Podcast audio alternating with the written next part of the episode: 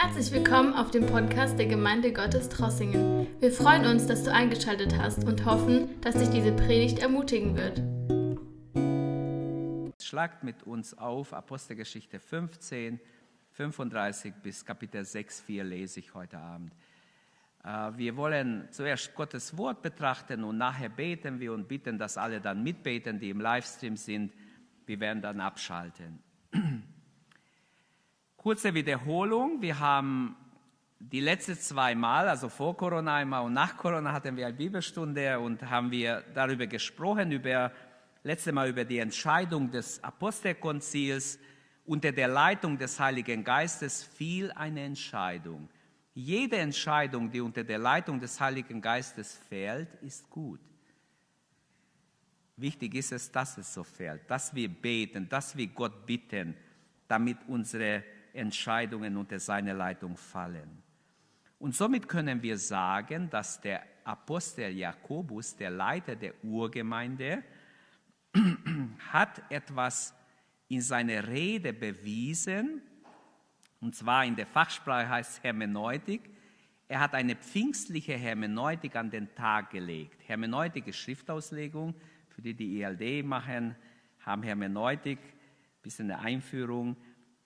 Was macht Jakobus? Um es kurz so zusammenzufassen, zu wiederholen, was wir letztes Mal gemacht haben. Er hat Bezug genommen auf die Schrift. Er nimmt auch Bezug auf die Erfahrung und er bringt es zusammen. Und das ist pfingstliche Schriftauslegung oder Hermeneutik, wenn wir es so haben wollen. Und zwar die Schrift ist unsere Richtschnur. Aber auch die Erfahrung, die wir mit Gott machen, muss übereinstimmen mit der Schrift und das hilft uns, dass wir Gottes Wille erkennen für jetzt und hier, für diese Situation, für die gerade jemand sucht. Und die Auswirkung war, haben wir auch gesehen, es kam Friede, nachdem sie die Briefe ausgebreitet oder verteilt haben in den Gemeinden.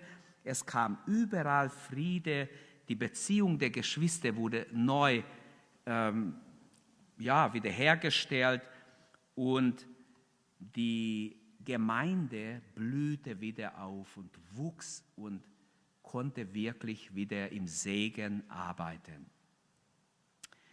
Heute wollen wir lesen Apostelgeschichte 15, die Verse 35 bis Kapitel 6, Vers 4.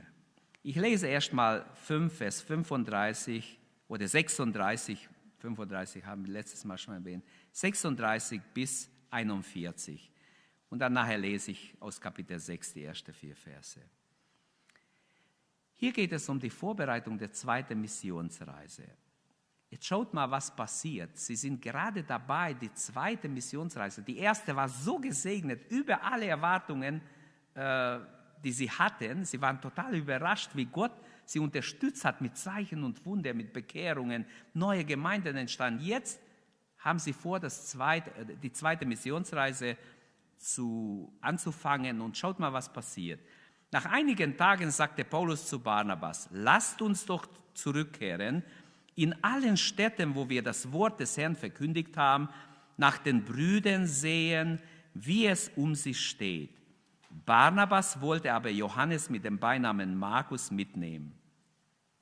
Paulus hielt es für richtig, diesen nicht mitzunehmen der sich im Pamphylien von ihnen getrennt hatte und nicht mit ihnen an das Werk des Herrn gegangen war.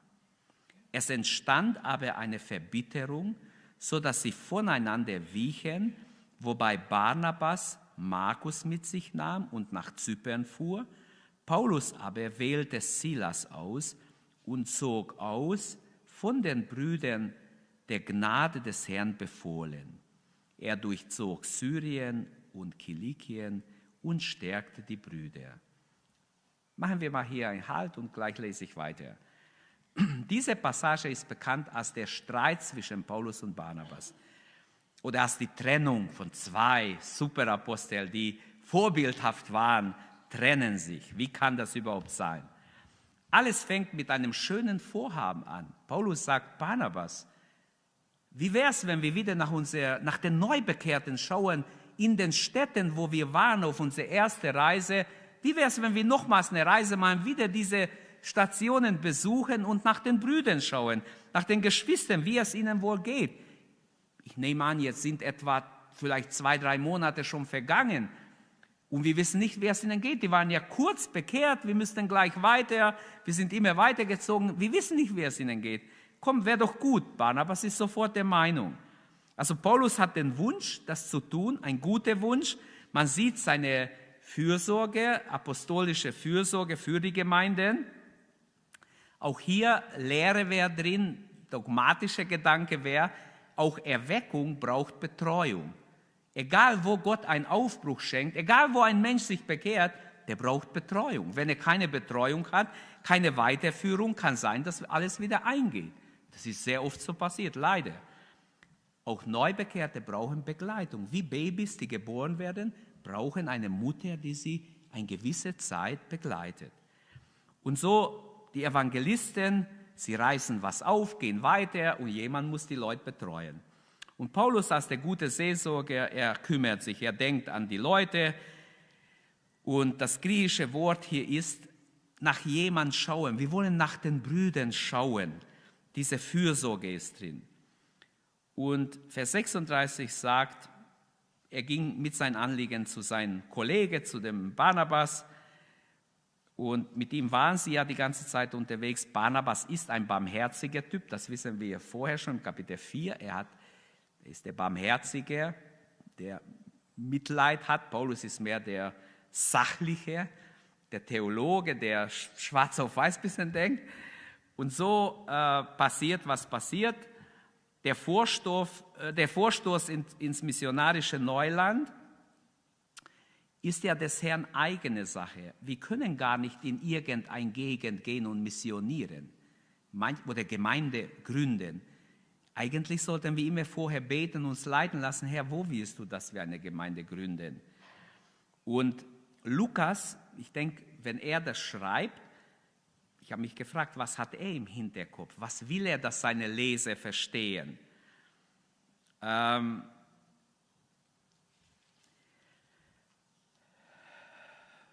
man könnte jetzt darüber sprechen, was will Lukas denn eigentlich, dass seine Leser verstehen? Ist er so stark für Paulus, so wenig für Barnabas? Macht er überhaupt Unterschiede? Ähm, er spricht im Kapitel 16, werden wir sehen, er zeigt ganz klar, dass die Apostel gar nicht machen konnten, was sie wollten. Sie waren so abhängig von Gott, dass der Heilige Geist ihnen widersteht. Im Kapitel 16. Im nächsten Abschnitt werden wir sehen, ein sehr schöner Abschnitt über die Führung des Heiligen Geistes. Und wenn wir jetzt sehen, diese Situation entsteht aus einem guten Wunsch. Manchmal hast du einen guten Wunsch und es entsteht etwas, was du gar nicht ahnst. Und denkst, Mensch, jetzt habe ich gefastet, jetzt habe ich gebetet. Und wieso passiert mir jetzt das? Glaubt ihr mir das? Ich hatte Baustelle. Ich habe ich hab wirklich vorgenommen, heute faste ich. Heute, ich will echt Gott suchen. Und dann fahre ich mit meinem Auto rückwärts, zack, bin ich an etwas lang. Es war kein Grund, ich habe mich nicht beeilt, überhaupt nicht.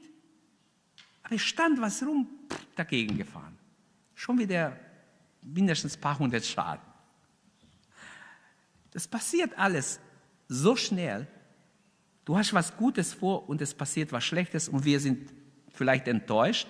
Und so ungefähr war es hier auch. Paulus und Barnabas sahen ihre Missionsaufgabe nicht erledigt an, weil sie einmal waren und nach Hause sind, ist noch längst nicht erledigt. Und so müssen sie wieder nach den Brüdern schauen. Zwei Gedanken aus diesem Abschnitt. Was ist der Grund ihrer Uneinigkeit? Vers 34 bis 38 oder 36 bis 38. Und dann, was ist das Ergebnis ihrer Uneinigkeit? Zuerst mal, was ist der Grund? Ganz klar, Barnabas will Johannes Markus mitnehmen. Johannes Markus, sein Neffe, er will ihn mitnehmen. Barnabas wollte Johannes mit dem Beinamen Markus mitnehmen, so heißt es hier. Dieser Streit zwischen zwei Aposteln illustriert sehr klar, dass auch Christen sehr verschiedene Meinungen haben dürfen. Haben und auch haben dürfen. Wir können nicht alles verteufeln. Beide haben auch Recht und beide haben auch Unrecht. Beide sind Männer Gottes und beide haben auch Fehler, trotzdem, dass sie Männer Gottes sind. So könnten wir es auch sagen. Ich bin nicht hier, sie zu kritisieren. Aber ich habe nach, habe nachgedacht über die Situation. Barnabas hielt an seinen Neffen Johannes Markus fest, obwohl der sie vor kurzem im Stich gelassen hat. Auf der ersten Missionsreise einfach, ich habe keine Lust mehr, ich gehe nach Hause. Er hat sie einfach im Regen stehen lassen. Was der junge Mann überhaupt zu tun hatte, vielleicht hat er nur auf die Sachen der Apostel aufpassen müssen. Ich stelle es mir so vor, sie haben ein Zelt, in, in diese Länder, ich war halt ein bisschen so in arme Länder, das ist so, da muss immer jemand haben, ein Wache, der auf deine Sachen aufpasst. Wenn du nicht hast, es ist ihm nur weg. Alles ist weg. Wenn eine Gemeinde wie diese, so wie unsere Tür abgeschlossen ist, in manche Länder stehen würde, der wäre innerhalb von Stunden leer. Total leer. Selbst die Stühle wären weg. Weil so eine Tür nicht ausreicht.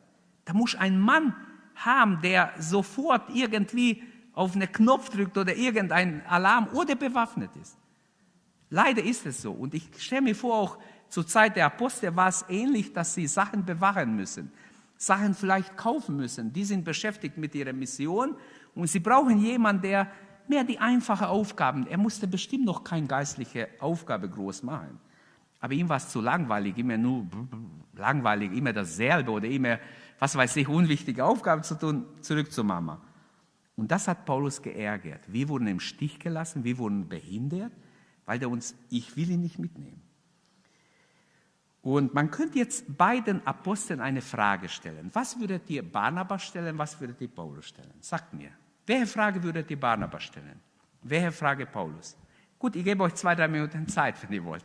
Denkt nach. Welche Frage könnte man jetzt den beiden großen Aposteln stellen?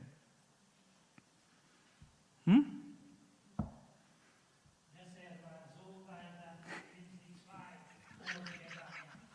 Du bist schon bei der Lösung, bei, die, bei, der, bei der Resultat, das ist gut. Aber zum Beispiel, man könnte Barnabas die Frage stellen, ist Markus wichtiger als die gesamte Mission, nur weil er dein Verwandter ist? Man könnte aber auch Paulus eine Frage stellen. Wie könnte die Frage sein? Ja?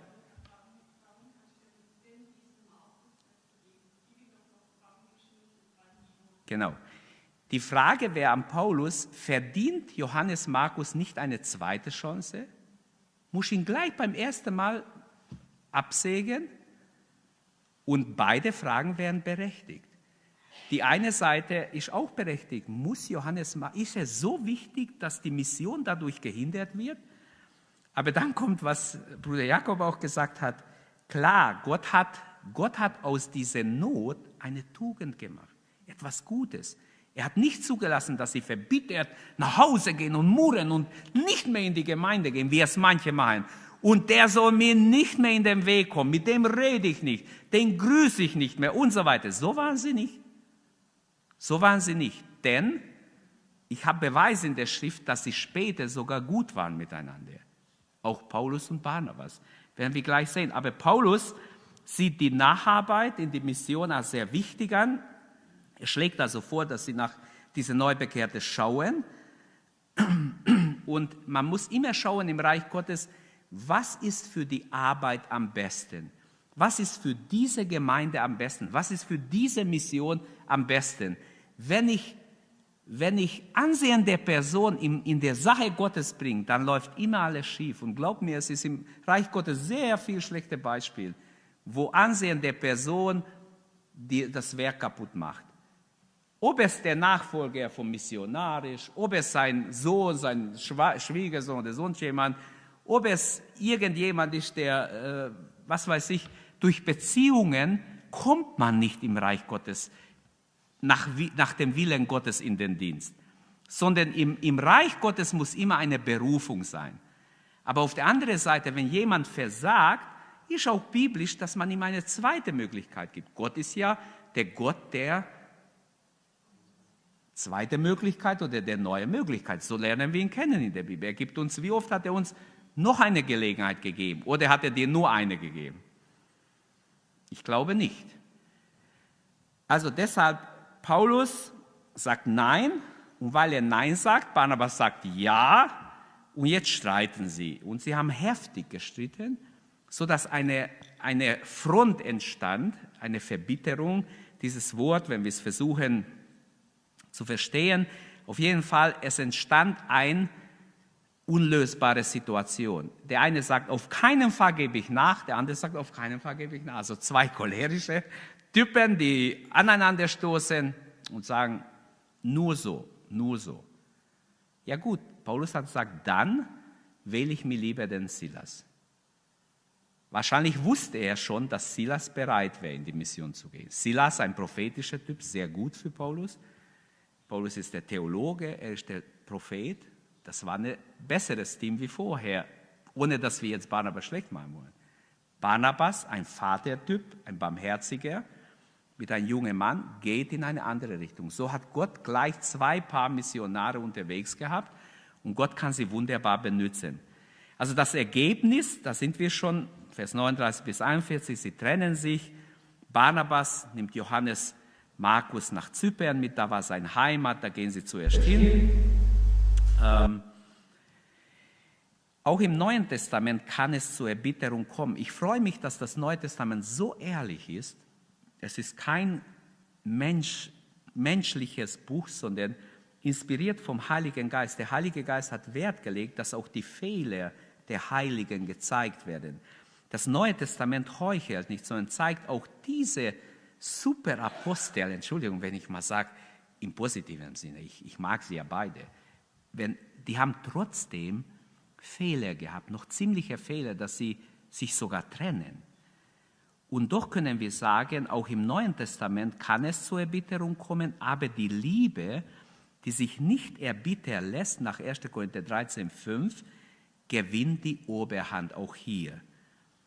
Äh, wir werden sehen, wenn wir äh, im Neuen Testament weiterlesen, in 1. Korinther 9, 6, da zeigt schon Paulus, dass er nicht mit Barnabas nicht im Streit ist. Er erwähnt Barnabas als sein, als sein Kollegen. Später, in 2 Timotheus, am Ende seines Lebens, lobt er den Johannes Markus als ein sehr nützlicher Werkzeug. Das heißt, der Johannes Markus, der abgehauen ist, ist ein paar Jahre später, vielleicht 20 oder 15 bis 20 Jahre später, ist er nicht nur ein gutes Werkzeug, sondern ein sehr gutes Werkzeug. Also Paulus lobt ihn in Kolosser 4,10, 2 Timotheus 4, Vers 11, also der Herr macht selbst aus Streit eine gute Sache, weil jetzt benutzt er beide Missionspaare und sie gehen und tun die Arbeit. Paulus nimmt Silas, geht nach Kleinasien, Vers 40. Ähm, Silas, interessant, sein Name bedeutet der Erbetene. Er wird manchmal auch Silvanus genannt. Silvanus kommt vom Lateinischen. Die Bibelausleger sagen, weil Drei verschieden wird sein Name genannt. Wahrscheinlich ist der, der, der Mann in eine dreisprachige Gegend aufgewachsen. Für Paulus ein, ein wunderbares Werkzeug. Er kann ihn überall in Kleinasien, weil mehrere Sprachen gesprochen werden. Der kann Griechisch, der kann Lateinisch, also mit der Römer sprechen. Der kann auch Hebräisch. Also es ist ein wunderbares Werkzeug. Gott lässt, ich sage mal, den Streit zu wegen ihrer Schwachheit, aber er macht daraus was Gutes. Er nimmt ein ganz gutes Werkzeug, jemand, der dreisprachig unterwegs ist mit Paulus, der auch mehrere Sprachen kann, und so können sie wunderbar verschiedene Missionsstationen angehen. Und so ist die zweite Missionsreise ein voller Erfolg, werden wir dann sehen gleich, wenn wir die nächsten Abschnitte sehen. Diese Kapitel 15 war ein bisschen, vielleicht sagt ihr ja, das passt nicht so in unser Corona-Dings. Verstehe ich auch, gebe ich euch recht. Aber ihr werdet sehen, ab Kapitel 16, Vers 6 sind großartige Dinge in diesem Apostelgeschichte. Wir sollten echt lernen. Der nächste Abschnitt wird sein, die Führung des Heiligen Geistes in unser Leben. Wie wichtig ist, dass wir lernen, vom Geist geführt zu werden. Jetzt sind wir noch hier. Ich schließe diesen Abschnitt ab, indem ich noch zwei, drei Gedanken sage. Es heißt hier, er durchzog Syrien, Kilikien, die Rede ist von Paulus und Silas, und stärkte die Brüder. Ermutigte die Brüder, sprach ihnen zu, ermutigte sie. Und das soll unser Gottesdienst bringen, und stärken. Amen. Gestärkt sollen wir heimgehen, nicht nur einfach unterhalten werden, das ist viel zu wenig. Gestärkt sollen wir gehen. Gott will uns stärken im Glauben, im Vertrauen, in der Erwartung. Wir sollen wirklich so gestärkt sein, dass wir andere stärken können. Wenn ich nur so stark bin, dass ich gerade selber stehen kann, ist etwas faul. Ich muss so gestärkt werden, dass ich gerne andere stärke. Amen. Dass Menschen merken, ich habe etwas für andere.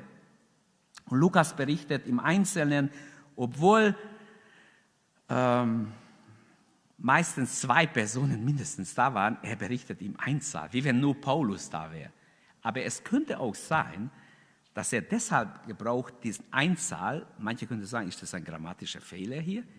Er, er, er gebraucht den Einzahl wahrscheinlich, weil auch Paulus manchmal alleine ist und Silas woanders ist. Das kann sehr gut sein, wir wissen nicht die ganzen Details. Paulus begab sich also auf dem Landweg nach Kleinasien, wobei er sein Heimat Kilikien besuchte. Zunächst nur pauschal beschrieben, er stärkt die Brüder, man könnte darunter viel verstehen oder fragen, ja, was heißt das alles? Ein Schlusssatz noch zu diesem Abschnitt. Auch wenn sich vieles verändert hat seit der Zeit der Paulus, des Paulus und des Silas und der Apostel, die menschlichen Probleme und der Mitarbeiter in der Gemeinde haben sich nicht viel verändert. Es gibt genau die gleichen Probleme immer noch. Meinungsverschiedenheiten, nein, nein so, nein so. Wie oft haben wir das schon gehabt in den Gemeinden und Leute geben nicht nach Liebe, gehen sie auseinander. Kommen wir zum nächsten Abschnitt, die hängen nämlich zusammen. Als Paulus dann mit Silas unterwegs ist, so geht es im Kapitel 16, 1 bis 5, und jetzt lesen wir die ersten fünf Verse, plötzlich treffen sie in eine Stadt ein, wo sie schon waren, und da entdeckt Paulus einen jungen Mitarbeiter. Vielleicht bist du auch ein junger Mitarbeiter, den Gott gerade sucht. Nehmen wir mal diese vier Verse und prüf dich selbst, was ist für dich drin.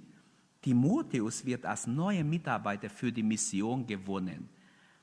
Da heißt es im Vers 1, er kam aber auch nach Derbe und nach Lystra und siehe, dort war ein junger Mann namens Timotheus, der Sohn einer gläubigen jüdischen Frau und eines griechischen Vaters. Für den zeugten die Brüder in Lystra und Ikonien. Also sie legten gutes Zeugnis von ihm ab. Diesen wollte Paulus mit sich wegführen oder mitnehmen auf die Reise. Und er nahm und beschnitt ihn wegen den Juden, die es in jenen Orten gab. Sie wussten nämlich alle, dass sein Vater ein Grieche war. Das heißt, man muss dazu sagen, in Palästina war es so, wenn die Mutter Jude ist, auch die Kinder wurden beschnitten. Außerhalb Palästina war es so, dass wenn der Vater Grieche ist oder nicht jüdische Abstammung ist, der Vater kann bestimmen. Aber in Israel war es Pflicht, wenn die Mutter ist, müssen die Kinder auch jüdisch sein. Es war so Tradition. Auf jeden Fall hier kann man dann annehmen, der Vater sagt, nein, mein Sohn Timotheus wird nicht beschnitten. Also sie, er war nicht beschnitten.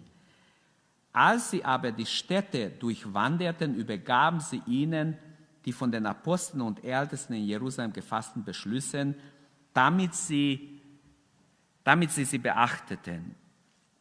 Die Gemeinden aber wurden fest im Glauben und nahmen täglich zu an Zahl. Hier sind Maßstäbe, in diese paar Verse sind ein paar gute Maßstäbe für Mitarbeiter. Man könnte andere Dinge betonen. Ich möchte jetzt mich beschäftigen ein bisschen mit, was für ein Mitarbeiter will der Herr oder was wissen wir über Timotheus überhaupt? Und ich möchte sagen, es sind, es sind ein äh, paar gute Dinge hier gesagt über Timotheus. Erstmal, er war gläubig, er war ein junger Mensch und als junger Mensch war er schon gläubig, er war lernfähig, er war integer, sage ich mal, und opferbereit. Äh, Timotheus bedeutet, fürchte Gott. Fürchte Gott. Wie schön. Also ich finde es wunderbare Name. Sein Heimatort ist Lystra. Da waren die Apostel schon. Paulus hatte dort auf der ersten Missionsreise gepredigt. Weiß jemand, was da passiert ist? Da war ein lahmer Mann, der wurde geheilt. An der Stelle wurde geheilt durch, durch den Dienst des Paulus. Und gut, es gibt sogar Leute, die behaupten, das wäre Timotheus gewesen, aber das glaube ich nie im Leben. Aber so gibt es, man rätselt manchmal, wo ist der Zusammenhang? Aber er war da und er hat einen Mann geheilt durch die Kraft Gottes. Und diese Wundertat des Apostels hatte in Lystra so eine Aufregung ausgelöst, dass sie dachten, Paulus wäre ein Gott und Barnabas, sie wären Götter. Die Götter haben uns besucht. Sie wollten ihr Opfer bringen. Und als sie sie abhielten, dann wurden sie verprügelt und ins Gefängnis geworfen nachher. Aber so sind die Menschen. Ihr seht es ja jetzt bei Corona auch, wie schnell die Menschen beeinflusst werden können, wie schnell sie Angst bekommen, wie schnell sie, was weiß ich, was machen. Es ist furchtbar. Man hat kein Rückgrat. Man, man geht mit der Masse mit. Also wenig später hat man die Apostel befeindet und sogar gesteinigt. Im Kapitel 14 können wir das lesen. Man hätte auch hier fragen können, was kann Gutes von Lystra kommen? Da wurde ich doch gesteinigt. Da soll ich zurückgehen. Also da gehe ich nicht hin. Würdest du in eine Stadt gehen, wo man dich gesteinigt hat? mein lieber Mann, das war schon auch was. Hey, da kommt er wieder, wir haben ihn doch getötet. Das ist er doch, der hat doch damals auch ähnlich gepredigt.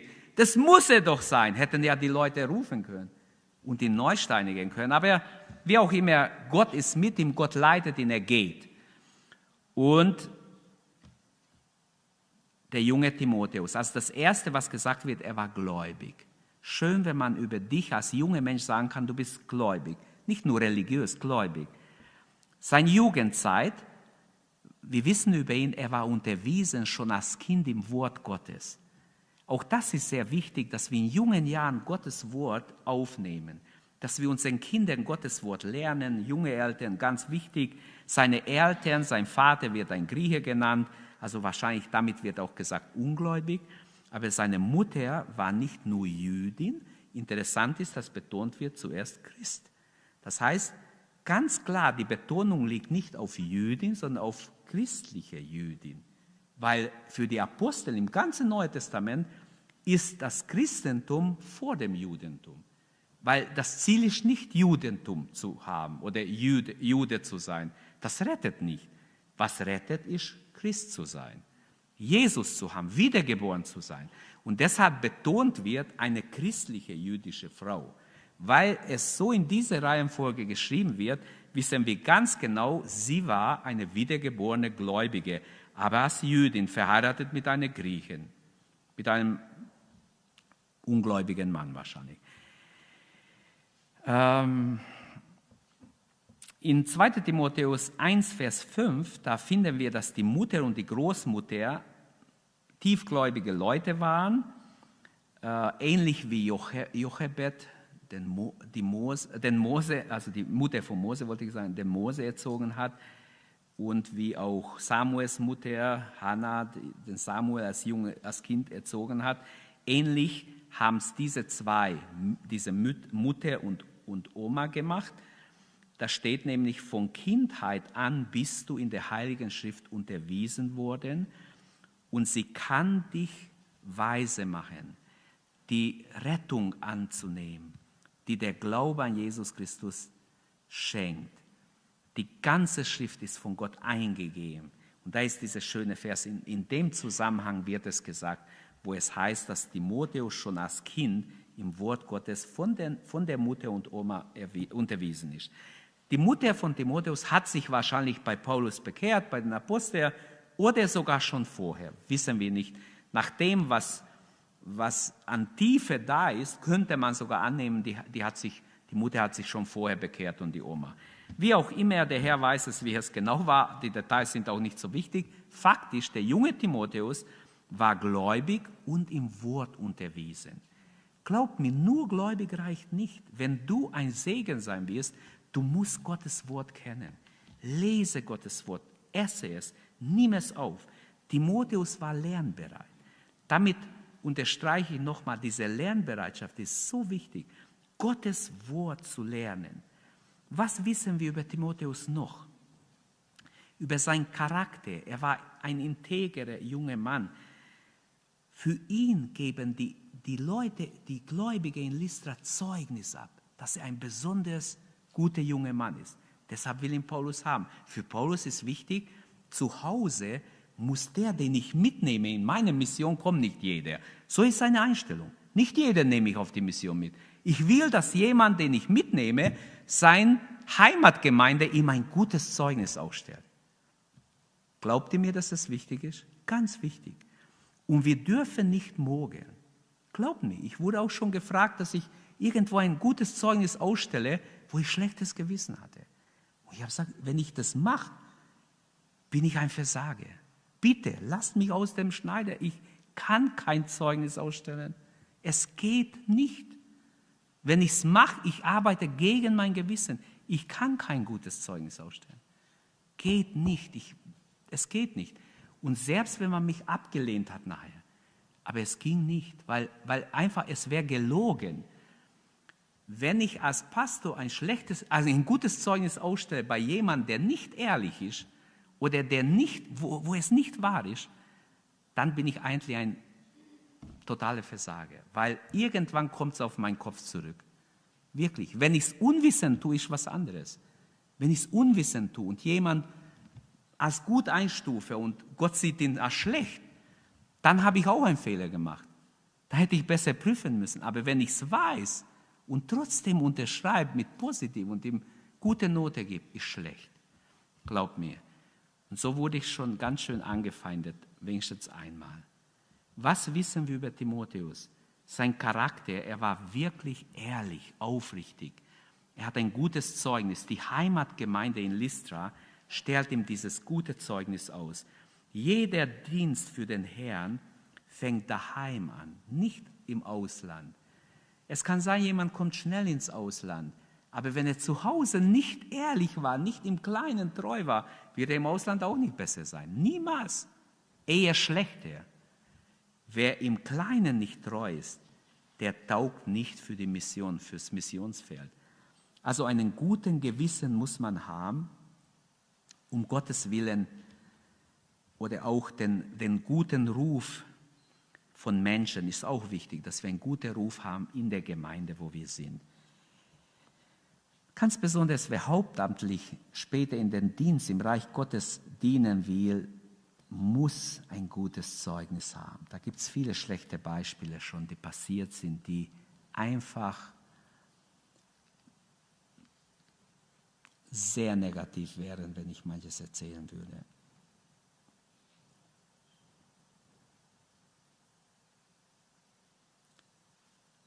Also der zustimmende Rat der Gemeinde ist gar nicht so unwichtig, dass die Gemeinde Zeugnis ablegt. Von Timotheus lesen wir noch in 1 Timotheus 4, Vers 14, vernachlässige die geistliche Gabe nicht, die du durch prophetische Rede empfangen hast, als die Ältesten der Gemeinde dir die Hände aufgelegt haben.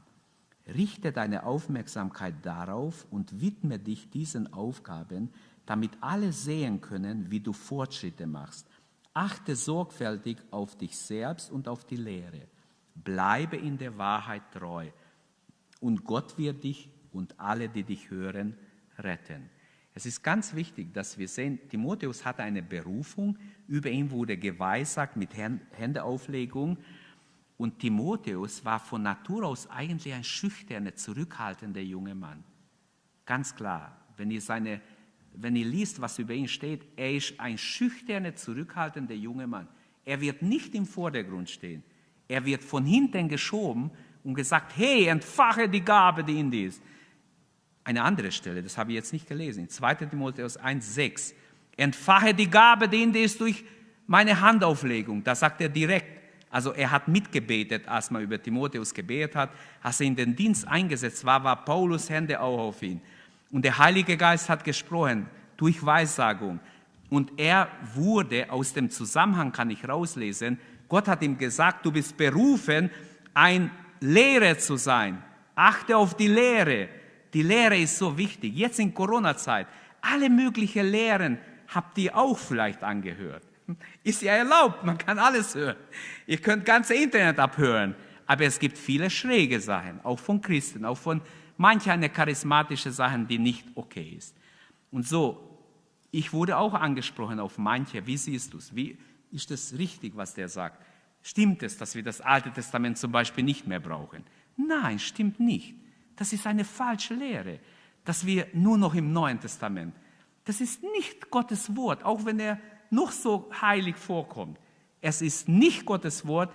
Er ist nicht von Gott gesetzt zu lehren, wenn er sowas lehrt. Das ist eine falsche Lehre. Und manches andere könnte ich sagen. Aber zurück zu Punkt. Timotheus war lernbereit. Timotheus war auch opferbereit. Er war integer, er war, er war aber auch opferbereit. Aber ich war noch bei dieser Gedanke, dass er schüchtern war, dass er zurückhaltend war. Paulus muss ihn ermutigen, einfach mutig zu sein. Er war nicht, ich sage nicht, er war ängstlich, aber er war vom Typ her mehr der Zurückhaltende, der nur redet, wenn er wirklich gefragt wird oder wenn keiner andere redet. Also sein Dienst war vielfältig. Er ist, einmal wird Evangelist genannt, einmal wird der Älteste genannt. Als Lehrer wird er auch genannt, indem er die Gläubige lehren soll, die hin und her wanken. Ähm, er soll äh, ein bewährter Diener sein oder ist ein bewährter Diener nach Philippe 2, 22.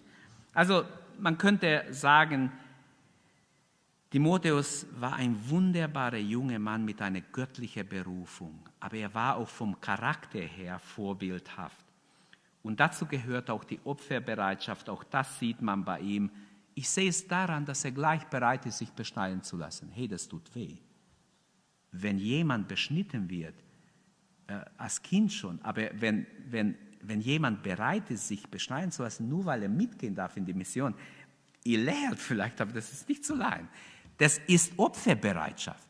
Wenn jemand sagt, ich bin bereit, Paulus, wenn das nötig ist für die Juden, die wir gewinnen wollen, weil Paulus sagt, und er hat den Brief dabei, dass wir alles das nicht brauchen. Die Meinung des Paulus kennen wir aus Galaterbrief. Beschnitten sein oder unbeschnitten sein bringt überhaupt nichts. Was zählt, ist Christus im Herzen, die Wiedergeburt. Aber für den Juden wurde ich ein Jude, für die Griechen ein Grieche, damit ich etliche für Christus gewinne. Merkt ihr diese Hingabe? Ich will Seelen gewinnen. Ich will klüger sein wie sie, die nur mit der Gesetzlichkeit einfach mich ausklammern wollen. Dann komme ich halt mit anderen Methoden, aber ich will an ihre, an ihre Seele, ich will, dass sie gerettet werden. Und so benutzt der Timotheus oder bittet den Timotheus, er ist einverstanden, er beschneidet den Timotheus, er kann es als Pharisäer, muss er das können, hat er das gelernt. Er hat ja wahrscheinlich Kinder früher beschnitten, also er muss es können, er hat es gemacht. Er macht es, das ist nur Nebensache, es wird nur in einem Satz erwähnt, neben, um der Juden willen. Nicht, weil Paulus so gesetzlich war oder denkt, Beschneidung würde was bringen. Quatsch. Er spricht davon später, dass er Titus nicht beschnitten hat. Timotheus hatte wegen den Juden, es war nötig. Er macht es, weil er ein, eine Leidenschaft für das Evangelium hat. Also die Beschneidung war nicht, weil er nachgibt den Juden, nein, nein, sondern äh, man könnte sagen, Timotheus wird damit akzeptiert in diese Mission, die auch an die Juden noch war. Und er wird angenommen, weil er beschnitten ist. Sonst wird er gar nicht angenommen. Sonst darf er gar nicht in die Synagoge gehen, mit ihnen und mit ihnen oder nicht mal dabei sein. Also den Juden bin ich ein Juden, den äh, Heiden ein Heide, äh, den Gesetzlosen ein Gesetzloser, obwohl ich nicht ohne Gesetz bin, sagt er. Ich bin aber, ich habe mich so benommen, damit ich ankomme bei ihnen. Aber er hat nicht gesündigt dadurch, sondern er hat versucht, sich anzupassen, wo er gerade in welcher Kultur er war. Wisst ihr, dass viele Missionare jahrelang missioniert haben, keinen einzigen Mensch erreicht haben? Und sie haben gedacht, Mensch, das kann doch nicht sein. Gott hat uns in die Mission geschickt. Herr, was machen wir verkehrt? Was machen wir verkehrt? Wenn wir Missiologie lernen, dann lernen wir das auch, dass Menschen verzweifelt auf ihre Knien weinten Tag für Tag vor Gott, was machen wir verkehrt, Herr? Bis sie gemerkt haben, wir können nicht die Kultur der Leute ignorieren. Wir müssen versuchen, so in ihre Kultur reinzukommen, bestimmte Dinge die nicht Sünde sind, zu machen, damit sie uns akzeptieren. damit sie annehmen, was wir sagen. Sonst wenn ich sagen, dieser weiße Mann, der hat keine Ahnung, der will es überhaupt nicht, der achtet uns nicht, der achtet unsere Kultur nicht. Zum Beispiel, wenn ich in Afrika von oben jemand demütigen würde, denn niemand würde dich akzeptieren. Niemand. Weil niemand will sein Gesicht verlieren vor anderen. Das ist halt so. Wenn ein Vater gedemütigt wird, eine Mutter wäre vielleicht noch eher, aber wenn, oder ein Jugendlicher, aber wenn ein Vater oder so gibt es verschiedene Bräuche. Man muss manchmal die Missionare erstmal einführen, hey, bestimmte Dinge darfst du gar nicht sagen, bestimmte Dinge darfst du nicht machen. Wenn du das machst, bist unten durch, die werden dir kein Wort abnehmen. Und das war oft ein Fehler, dass man das nicht gewusst hat, man ist einfach rein.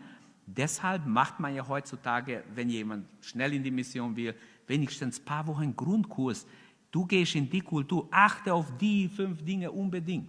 Wenn du willst, dass sie dein Wort abnehmen, dann achte drauf. Und deshalb ist ja sehr unklug, wenn ich denke, aber Gott hat gesagt, ich soll gehen, ich gehe, ich brauche keine Schulung. Gut, dann wirst du es in fünf Jahren brauchen. Wenn du merkst, du hast nichts erreicht, wenn du ehrlich bist. Manche haben es in sechs Jahren nicht gemerkt. Also Paulus hat den Timotheus wegen den Juden ganz klar beschnitten. Da steht es ganz klar, wegen den Juden, nicht weil er glaubte, dass Beschneidung für die Rettung nötig wäre oder gut wäre oder hilfreich wäre. Quatsch. Die Meinung des Paulus über die Beschneidung steht in Galater 5, Vers 6. Da schreibt er ganz klar, denn in Christus Jesus kommt es nicht darauf an, beschnitten oder unbeschnitten zu sein. Überhaupt nicht, sondern worauf kommt es an? Den Glauben zu haben, der in der Liebe wirksam ist. Also der lebendige Glaube, der, der durch die Liebe wirksam ist. Und viele Missionare konnten die Durchbrüche erst erleben, wenn sie bestimmte Dinge beachtet haben. Glaubt mir das. Und wir kommen auch schon zur Anwendung heute, weil wir wollen jetzt beten. Auch die größten Missionare haben wir gesehen, haben Fehler, machen Fehler. Mussten, irgendwann musste Paulus dem Barnabas begegnen in einer Versammlung und sich versöhnen, weil wir haben Stellen, wo wir sehen, sie waren versöhnt, auch mit Johannes Markus. Sie haben sich vergeben. Die Liebe war über alles. Sie haben sich vergeben. Ich kann es euch nachweisen, wenn es euch nicht reicht, was ich vorher gesagt habe. Es gibt mehrere Stellen, die zeigen, es war nichts mehr nachher unter ihnen. Am Anfang war es hart. Also die schmerzlichen Konflikte innerhalb der Gemeinde Jesu äh, findet man bis heute, leider. Man findet Streitigkeit, Spaltungen und so weiter. Und dennoch wird Gott seinen Plan durchziehen, mit oder ohne uns. Das müssen wir uns hinter die Ohren schreiben. Wenn ich egoistisch bin und nicht mich Gott zur Verfügung stelle, wird Gott andere berufen. Gott kann zu den Steinen sprechen und sie werden kommen und, und, und die Hartherzigen, die wie Steine sind, werden sich bekehren und die besten Arbeiter im Weinberg Gottes sein. Glaubt ihr das? Johannes der Täufer hat prophetisch geredet. Gott kann zu den Steinen reden. Lob dich nicht, hat er damals gesagt, dass du Jude bist, dass du Abrahams Nachkommen bist. Das hat gar nichts gebracht, wenn man sich nicht gedemütigt hat. Wer recht hatte, ob Paulus oder Barnabas, wahrscheinlich beide hatten ein bisschen recht, beide hatten auch ein bisschen Unrecht, ist uns auch jetzt egal. Paulus nahm nicht einfach jeden als Missionar mit.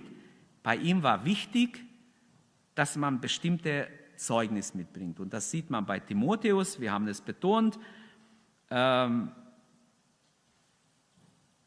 dass Timotheus wirklich ein gutes Zeugnis bekommt von der Lokalgemeinde. Das war ihm wichtig. Ich habe gesagt, er war gläubig, er war lernfähig, er war integer, er war opferbereit. Und die Gemeinde Jesu braucht solche Mitarbeiter wie Timotheus. Möge Gott uns helfen, dass wir, ihr als junge Leute besonders, weil er ein junger Mann war, ich schätze Timotheus in dieser Zeit, auf jeden Fall war er ledig. Auf jeden Fall war er ein junger Mann, vielleicht war er 19, 18, 19, wenn er überhaupt war in dieser Zeit. Und er wurde einfach ein ganz wichtiger Mitarbeiter. Man kann sogar sagen, er wird der Nachfolger von Paulus später. Er ist nicht irgendjemand gewesen, aber er war trotzdem ein zurückhaltender junger Mann, der mehr schüchtern war als mutig, der groß gesprächig ist. Timotheus wurde viel anvertraut, weil er ehrlich war. Wer im Kleinen treu ist, was hat Jesus gesagt? Dem wird mehr anvertraut. Wer im Kleinen untreu ist, Gott wird nicht einfach spielen, und dir Dinge anvertrauen. Deshalb lasst uns treu sein. Es war ein großer Trost für den alt gewordenen Paulus zu sagen, dieser junge Mann, dieser Timotheus, niemand ist so gefolgt wie er in meinem Fußtapfen. Er wollte ihn als sein Nachfolger und hat ihn auch bekommen. Und wir haben gesehen, dass die Mutter des Timotheus eine große Rolle gespielt hat, die Oma hat eine große Rolle gespielt. Und denk dir, was du denken wirst dabei. Du kannst was für dich nehmen. Gläubig zu sein ist wichtig, nach den neutestamentlichen Schriften wichtiger wie Jude zu sein. Das muss man manchmal sagen weil äh, man denkt, nur Hauptsache man ist Jude, dann ist schon die Sei gerettet, überhaupt nicht. Leider, ohne Jesus ist jeder Jude auch, auch verloren, das steht auch in der Bibel. Das Evangelium ist für Juden und für Griechen, für Heiden, aber für beide zur Rettung gegeben. Und deshalb, äh, dass zuerst Christ steht, nachher Jude, Jüdin, ist schon wichtig. Also das solltet ihr für immer behalten. Im Neuen Testament ist gläubig sein, Christ sein, wichtiger wie die nationale Abstammung, selbst wenn es ein Jude ist. Und Gläubige und Ungläubige stehen im Neuen Testament krass nebeneinander, aber sie, sind, sie repräsentieren zwei Welten. Wir können nicht einfach sie vermischen. Hier ist eine gläubige Mutter, eine griechische Vater, der ungläubig ist. Sie sind ein Ehepaar und Gott kann trotzdem wirken. Wie viele Ehen auch heute sind so, dass der eine ist gläubig, der andere nicht?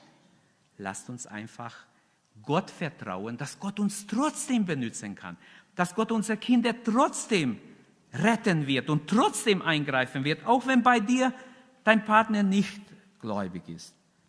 Wer kann den Wert gläubiger Eltern ermessen?